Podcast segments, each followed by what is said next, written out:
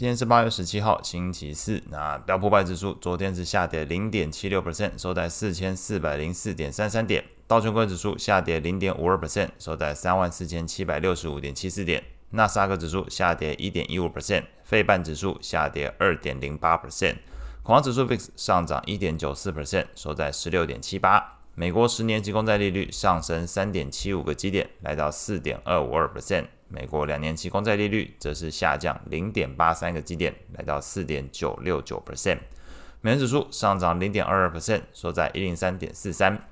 经济数据的部分都来自美国为主，美国新屋开工月增率从六月份的负八个 percent 上升到最新七月份是正的三点九 percent，高于市场预期水准。美国的工业产出月增率则是从六月份的负零点五 percent 上升到七月份是正的一个 percent，同样是优于市场预期。在美股表现上，美国的经济数据表现优于预期，但是股市早盘确实一度小幅开高，可是随后公布的七月份 FOMC 会议纪要内容显示，多数官员认为美国的通膨风险明显提高，可能需要进一步收紧货币政策，那是引发市场对于 Fed 后续维持鹰派升息态度的不安。美股四大指数再度全部收黑。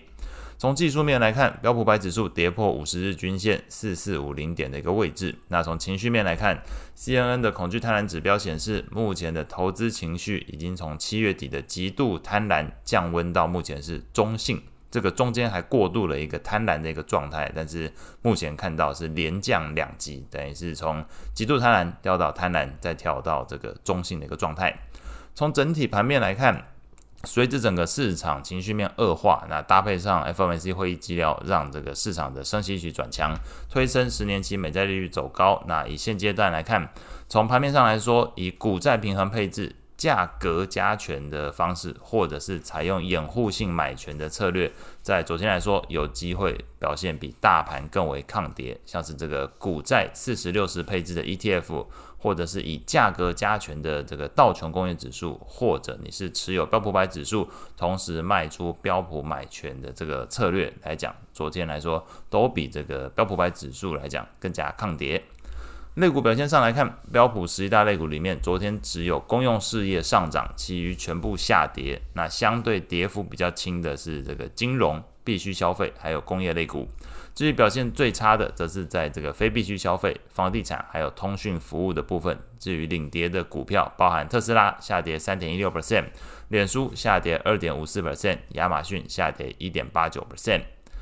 债券市场部分，美国经济数据表现优于预期，搭配偏鹰派的 FOMC 会议记录，的使得美国十年期公债利率盘中一度上涨六点三个基点，来到四点二八 percent。两年期的美债利率也一度上涨三点七个基点，来到四点九九 percent。不过尾盘来看，最后是收小跌。那目前整个 FedWatch 工具显示，投资人预估，呃，下一次升息比较有可能的时间，倒不是在这个九月份，而是在十一、十二月份。那可能性是来到三成。那首次降息时间，则是从先前我们看到，大概是在明年的预估，或许是三月份，但是现在推迟到五月份才有可能预期会进行这个 Fed 做降息的一个动作。那在昨天债券型 ETF 的价格变化上，美国投资等级债券 ETF LQD 下跌零点四五 percent，高收益债 ETF HYG 下跌零点三一 percent。外汇市场部分，那昨天举行利率会议的纽西兰央行宣布维持官方现金利率在五点五 percent 不变，符合市场预期。不过的这个纽西兰央行调高对于今年第四季到明年底的一个利率预估，那研判要到二零二五年才可能进行一项降息的动作。那基本上这样的文字透露出来，你隐含的就是你后续可能还会有升息的可能性。消息公布之后，确实一度推高纽币升值，但是在中场来说，整个市场的情绪面对于商品货币需求的买气降温之下，昨天中场来看，纽币还是贬值零点二四 percent，收在零点五九的一个附近。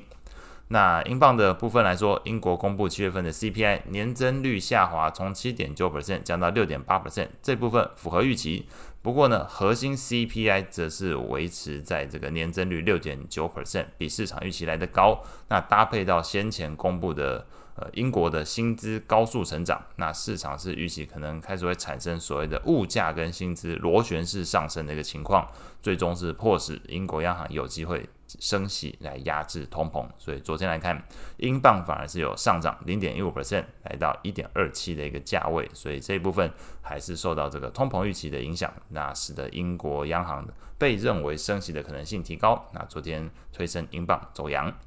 那后续公布的经济数据，礼拜四基本上没有太多的经济数据公布，礼拜五的话是看这个日本的 CPI。那如果公布出来之后，目前大家在揣测的是日本央行会不会进场干预日币的这件事情，或许可以有所帮助。那以上是今天所有内容，我们下次见。